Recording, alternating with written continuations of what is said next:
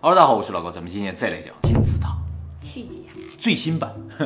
二零二三年三月份，埃及政府的观光考古大臣在胡夫金字塔前面发表说，他们很开心的宣布，在金字塔北面正门的后面发现了一个新的空间。上一次在金字塔内部发现未知空间呢，是一八三七年的时候，所以是时隔一百八十六年再次发现了未知空间啊。那么这个空间的高度和宽度都是两米，深度九米，是一个密封的空间。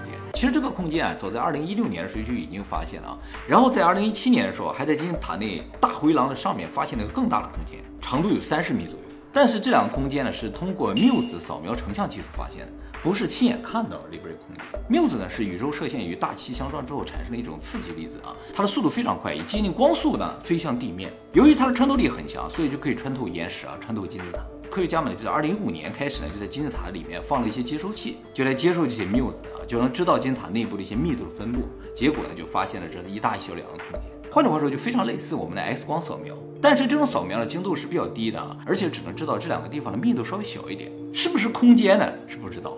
这还不知道。一开始是不知道的，只是知道这两个地方密度比较小，有可能里边是一些比较轻的岩石啊。所以在二零一七年刚发现的时候，很多考古学家并不认为这两个地方是有空间。毕竟呢，金字塔在这已经四千五百年了，也不断的被挖掘过了啊，有点什么盗墓呢，也基本上早都知道了。这两个空间的位置啊，也和其他的空间没有什么必然联系的感觉，所以呢，大部分考古学家是觉得不亲眼看到的，是不太相信的。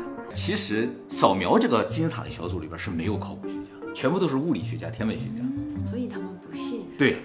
就考古学家觉得，我们都已经考了这么多年了，什么都没考到。呃，物理学啊你说啊，这密度不一样，这有空间，谁信呢？是吧？于是呢，这次国际小组呢就获得了埃及政府的批准，用纤维内窥镜摄像机呢，从圆形岩石之间就有的缝隙伸进去，看了一下里边啊，果然有一个空间啊，就像房间一样，但什么都没有。这么方便吗？用那种内窥镜进去？不是，就恰巧有这么个眼儿，你是不能打眼儿进去看的。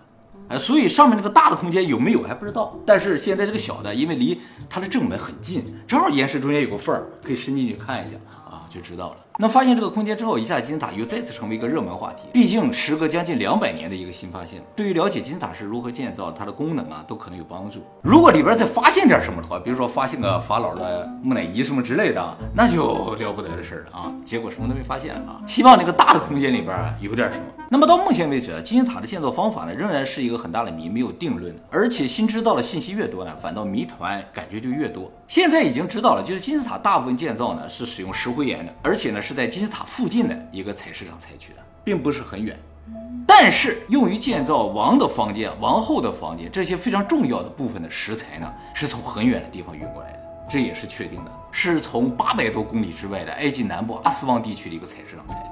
那都是石灰岩吗？不是，近处没有花岗岩，所以才到了南部很远的地方，八百公里之外的地方去专门采的花岗岩回来，建了这个房间之类。比较结实，不仅是结实，就是它的样子就是不一样的。石灰岩看上去就特别的不好看，花岗岩看上去就特别的精致。但是花岗岩很硬，不好加工的啊。而这些从最远的地方运过来的石头，也是金字塔里边最大的一些石头。我们以前介绍过，金字塔是由二百三十万块巨石组成的啊，平均每块二点五吨。越往下石头越大，最下面的基石一块都有十五吨呢。越往上呢就会越小一点，但里面呢似乎不是这样的，构造更复杂一些啊。里面王室上面有九块平均重量五十吨的大石头，都是花岗岩，最重的一块有八十吨。这些呢都是从阿斯旺，就是八百多公里之外那个地方来的。那么这些石头目前认为是通过尼罗河运输过来的，呃，因为在胡夫那个年代，也就是古埃及第四王朝是没有车轮这个东西，你从地面上运是不可能。根据亚利桑那大学二零一六年关于古埃及车轮发展的研究报告指出啊，目前发现古埃及最早的轮子是出现在第五王朝的，也就是说在胡夫之后，大概七十八十年之后了。在卡姆赫塞特的墓穴中的壁画上画了一个轮子一样的东西，但是呢，这个轮子并不是车轮，是不能转动的一个轮子装置啊，感觉上也是固定在地面上。那是干嘛用的？它可能能让这个梯子躺下站起来，躺下站起来。来干这个用的啊，它自己可能不能滚动。那么古埃及真正的车轮呢，是出现在胡夫死了后七百多年的第十三王朝，过了七百多年才出了轮子。所以呢，现在肯定就说这些大石头不是从陆地上运过来，不是从陆地上就只能是通过船了。但是即使通过船，八十吨重的巨石运送八百公里也是相当困难的事情。八百公里是多远啊？是从东京到札幌这么远啊？对，从台北到香港，北京到上海一千公里。不过还好，就是阿斯旺啊，确实是在尼罗河的上游，而开罗呢是在尼罗河的下游，所以他把这个巨石如果能顺流游下来的话，还是有可能的。方向没有问题，如果逆流的话，那就完全没有可能了。那么他们是如何控制这八十吨的巨石飘过八百公里的？目前是不得而知的，就只能说是个奇迹了啊。那么就算运到了，现在的金字塔呢，距离尼罗河的河边也有十公里，所以呢，他们要把这八十吨的巨石再移动十公里到金字塔这个位置，再掉到离地大概六十米的地方。搭上去才行啊。那么说到离地高啊，这个胡夫金字塔的塔尖儿啊，也是一个谜。古埃及所有的塔上面啊，都有一个叫方尖碑的这么一个东西，是个塔尖儿啊。胡夫金字塔的上面也应该有什么个方尖碑，但是呢，现在说遗失了，找不到了。这个东西啊，如果不是纯金的，就是铜镀金的，也有是石头的。但不管是什么材质啊，按照金字塔这个规模，它上面这个尖儿至少有十吨以上。就说这个东西啊，怎么能直接放到这个尖儿上，也是相当有难度的。离地将近一百五十米啊。怎么给它吊上去？那这个东西遗失不是也很难吗？啊，对，哪里去了是吧？有道理啊。什么时候没的知道吗？不知道，就自从发现就没发现上面有尖儿。神的飞碟吗？雷飞 走。有可能，就飞走了是吧？对了，还有就是为什么要把法老的墓穴建在这么高的位置上，也是个谜嘛。因为首先，目前在所有的金字塔中都没有发现法老的遗体，就是木乃伊之类的，一个都没发现过。那那些木乃伊在哪发现的？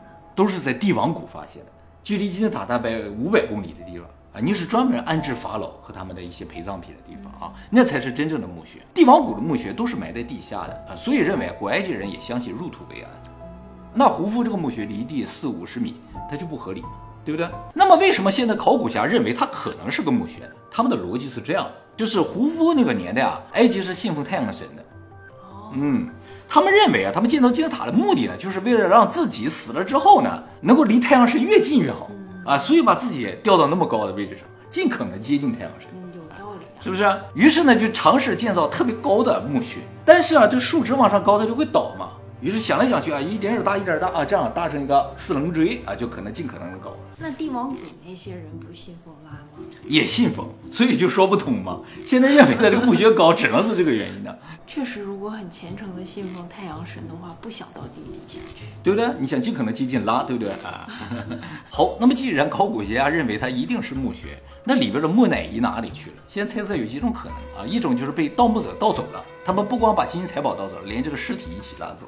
还有一种可能呢，就是由于之前有盗墓者进去盗一些东西，所以后来的法老觉得，哎，我们祖先的这些尸体搁这放着很不安全，于是提前给移走了啊。但是胡夫的遗体移到哪去了？到现在没找着。考古学家比较愿意相信这种可能性，就是他还仍然是一个陵墓啊。但是呢，说到底，金字塔里面没有壁画，没有死亡之书，也没有棺椁啊，所以呢就不像墓室，里边确实有一个石棺，但怎么看也不像棺椁，上面也没有雕刻之类的。说到这儿，我们还要说一下啊，就是为什么他们要从那么大老远把花岗岩这么大的石头运过来？他们就用石灰岩不行吗？其实你看看金字塔里边装修啊，就知道他们特别讲究，就是房间里的墙壁啊都是用花岗岩，地板都是用玄武岩，剩下的地方外边堆砌的地方都是石灰岩，啊是有区分的啊。墓室周围全都是花岗岩，特别的漂亮。那为什么不再奢华一点，全部都用花岗岩呢？不不，人就是讲究，呃，地面就是玄武岩，呃，旁边就是花岗岩，要花纹不一样。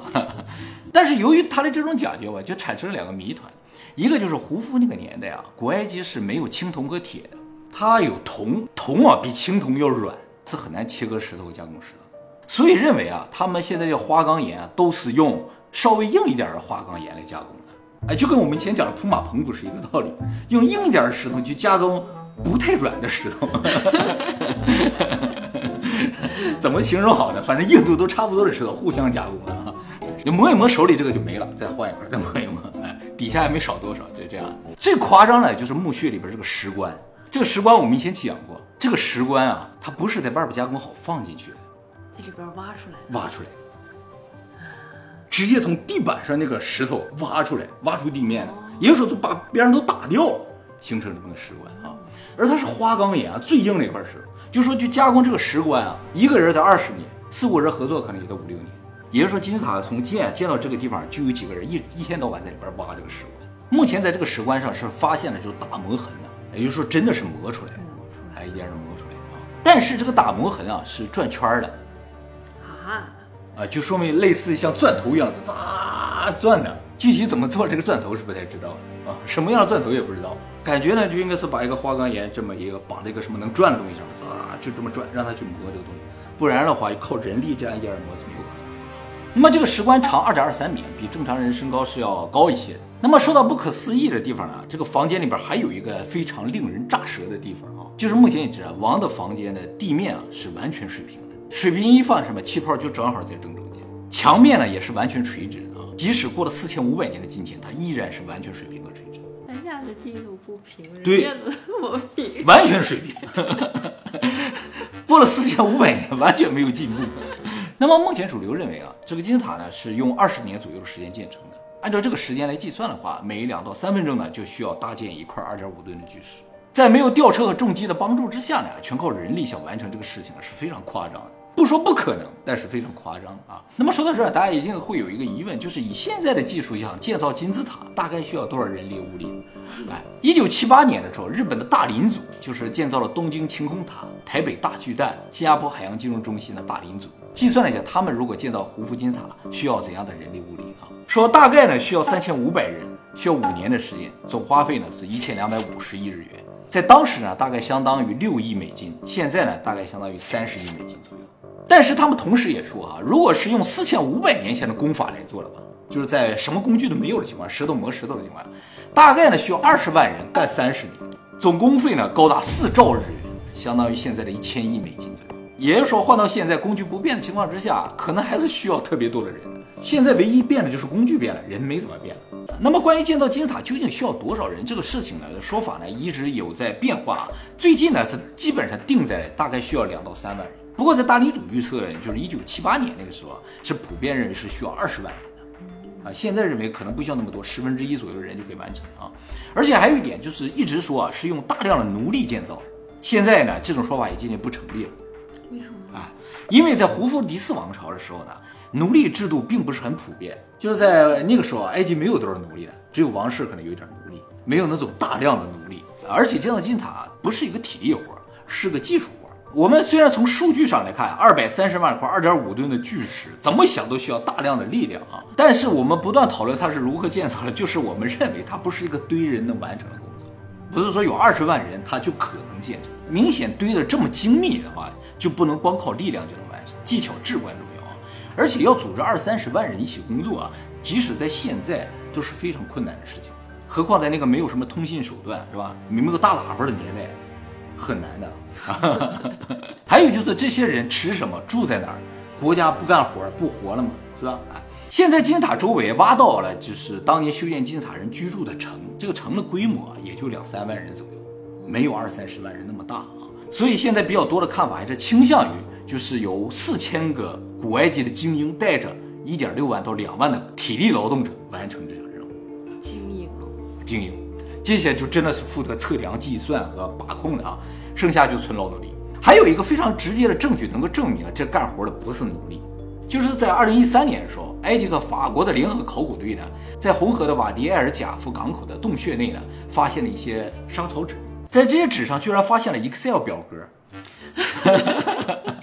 通过解读这沙草纸，知道了这是一个四十人的工程队儿，他们的工作呢是从尼罗河东岸的采石场把石头采来之后运到金字塔，有这样一些记录。而且这个 Excel 表格呢是一个账本啊，记录了他们支付工人的工资的一些信息，就说明这些干活的不是奴隶，啊，要付工钱啊。这个工程队儿呢四十人左右，嗯，而且现在还知道，进入金字塔呢是由多个工程队儿一起合作完成。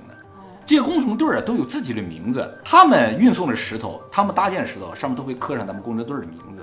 究竟多少工程队的，现在是不知道的，因为啊，金字塔没有石头全部翻开看看上面的名字有多少啊。要全部翻开看到所有的名字，就知道有多少工程队。那么现在王的房间那上面那些大石头，就是八十吨、五十吨那些大石头啊，是已经打开了，上面工程队的名字也都看到了啊，都是由一个叫做法老闪耀队完成的。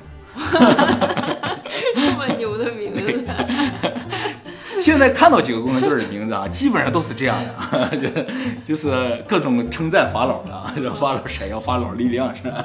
啊，听上去有点像现在篮球队的名字，哦哎，喷出鼻涕泡。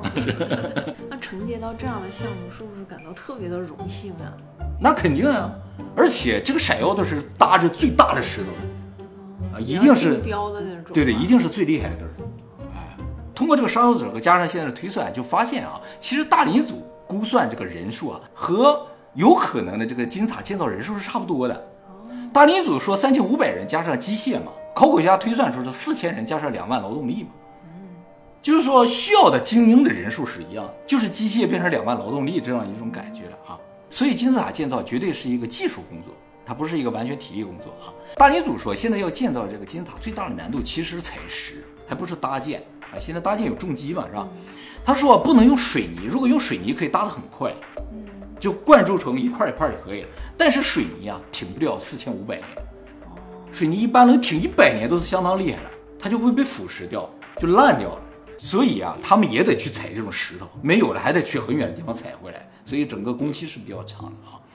哎，那欧洲的那些老房子都是石头造的，石头造的就可以挺个几百年都没有问题，水泥房子挺不了那么久的。所以不管谁建金字塔，材料基本上是不能变的。那么通过考古，现在还知道一个事情，就是当时的埃及啊是相当的富足富有的，吃的东西都特别好，粮食肉类特别的充足，基本每两天就会吃上一顿肉。不能说每天都有肉吃了，两天就可以吃上肉。在古代来看的话，就相当富足了啊。当然了，埃及当时如果不是很有钱、很富足的话，也不可能大兴土木建这么一个金字塔，一定是有钱又有闲。大家注意，金字塔它不是一个公共设施。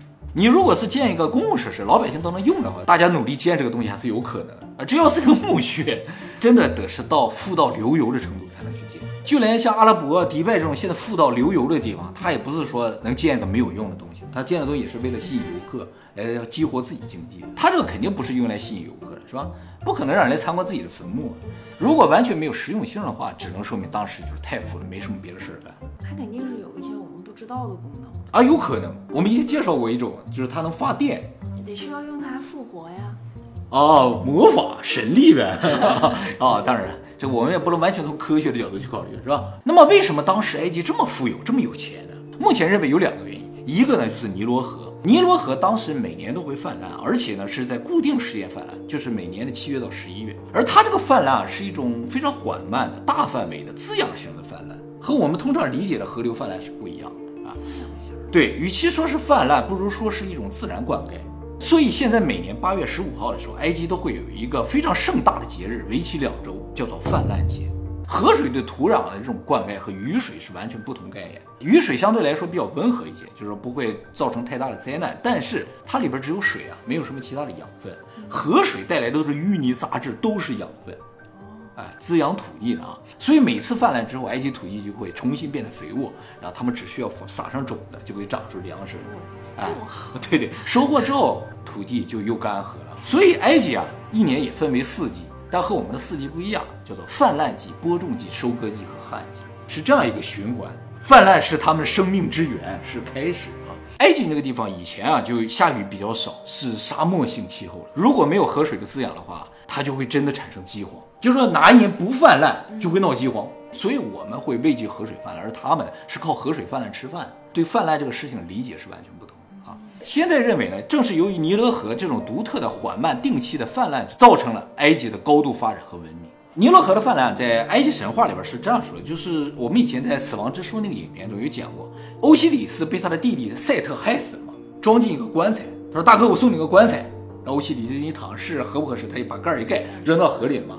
欧西里斯就死了。然后欧西里斯的妻子伊西斯呢，就在河边哭泣，他这一哭就形成了尼罗河的泛滥。伊西斯呢，在古埃及呢是丰收之神、自然之神、农业之神。哦，哎，所以他的哭泣是滋养大地的。那么第二个原因呢，就是古埃及这个地方易守难攻。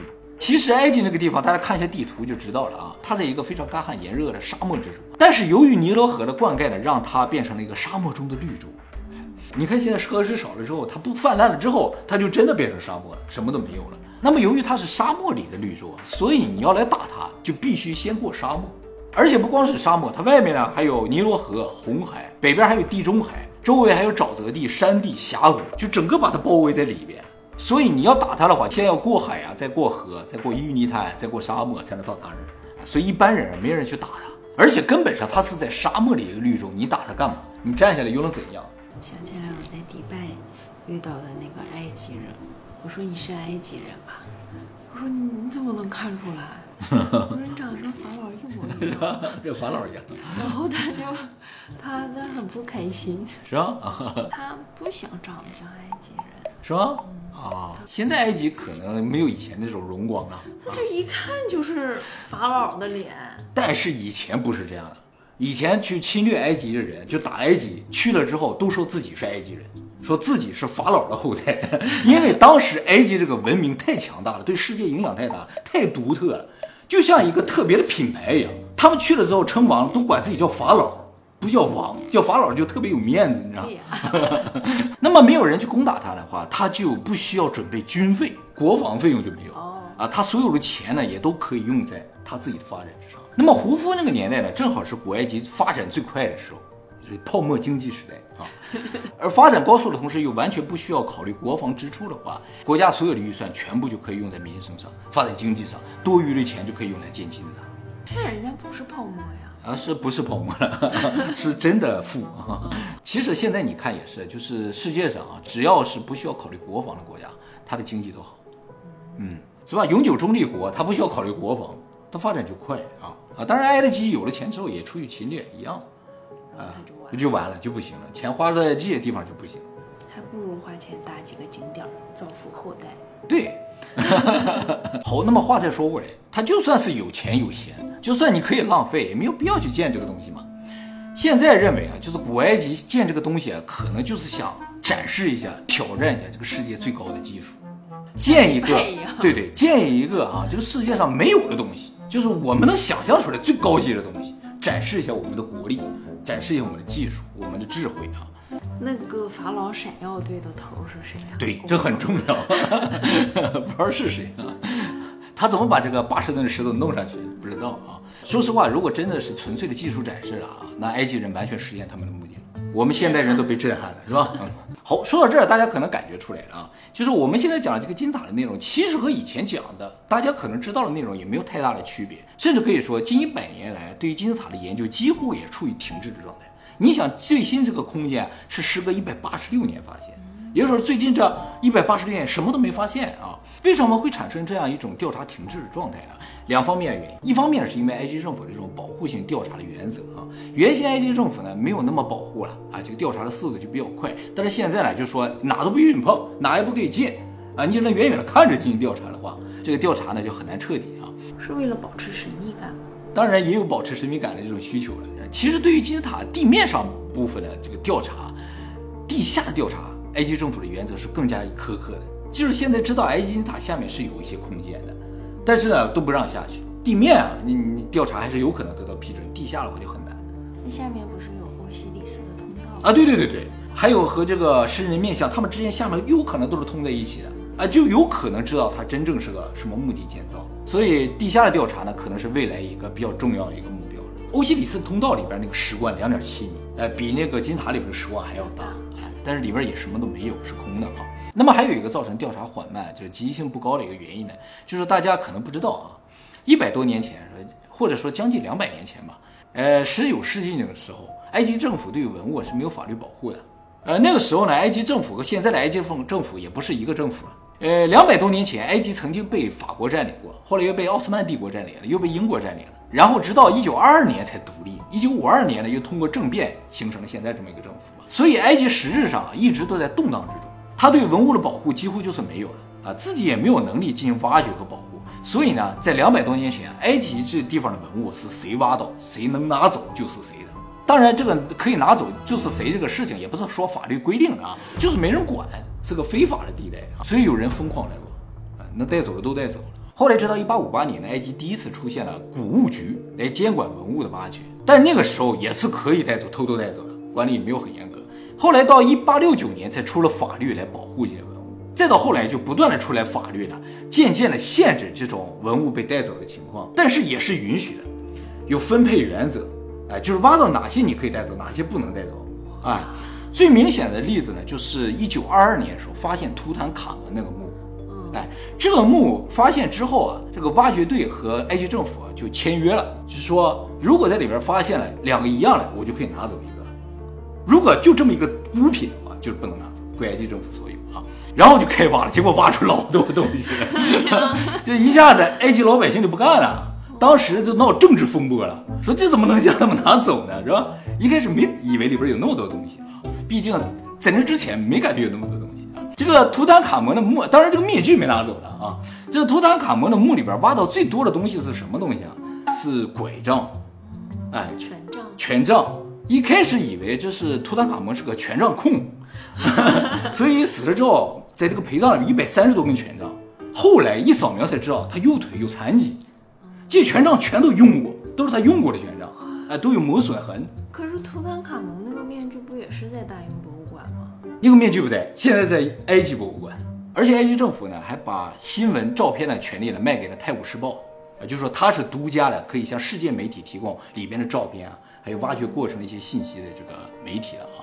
不过后来发生了著名的法老诅咒嘛，所有参与挖墓的人都死了，所以实质上大部分图坦卡蒙墓里的东西是没有被带走的。从那之后吧，就是埃及政府就推出法律了，就说不管挖到什么都不给了，都是自己的了啊。好，接下来呢，我们来说一下，就是为什么会有人认为金字塔是外星人建造的。甚至还有人说是火星人建造的。这个事情的逻辑和起因是这样的：就是首先，目前是真的无法确定金字塔是古埃及人建造，或者说无法确定是胡夫那个时候的埃及人建造的啊。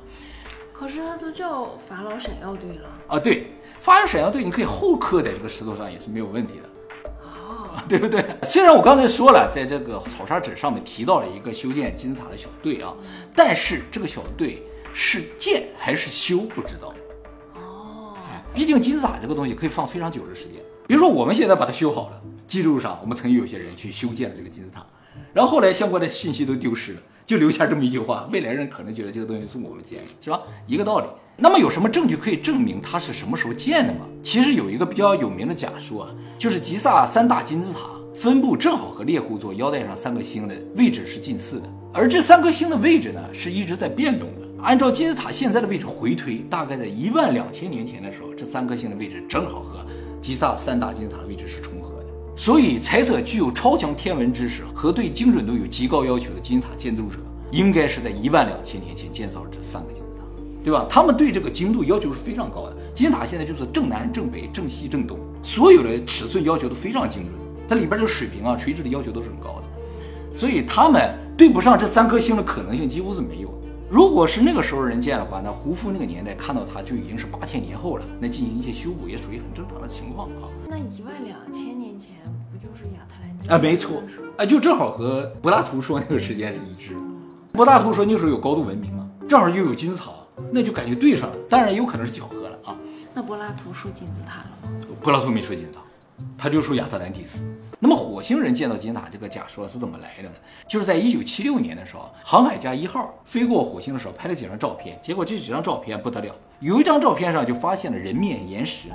哎，这个岩石大家可能见到过啊，它不是最近火起来的，一九七六年就已经知道有这么个岩石了啊。长得像人脸一样，就一直在研究它。但是呢，我对这个人面岩是没太大的兴趣的，因为我觉得纯粹是一个光影效果形成的啊。我比较感兴趣是后来在这个人面岩西南侧发现了一个类似金塔的一个东西，就是这个东西。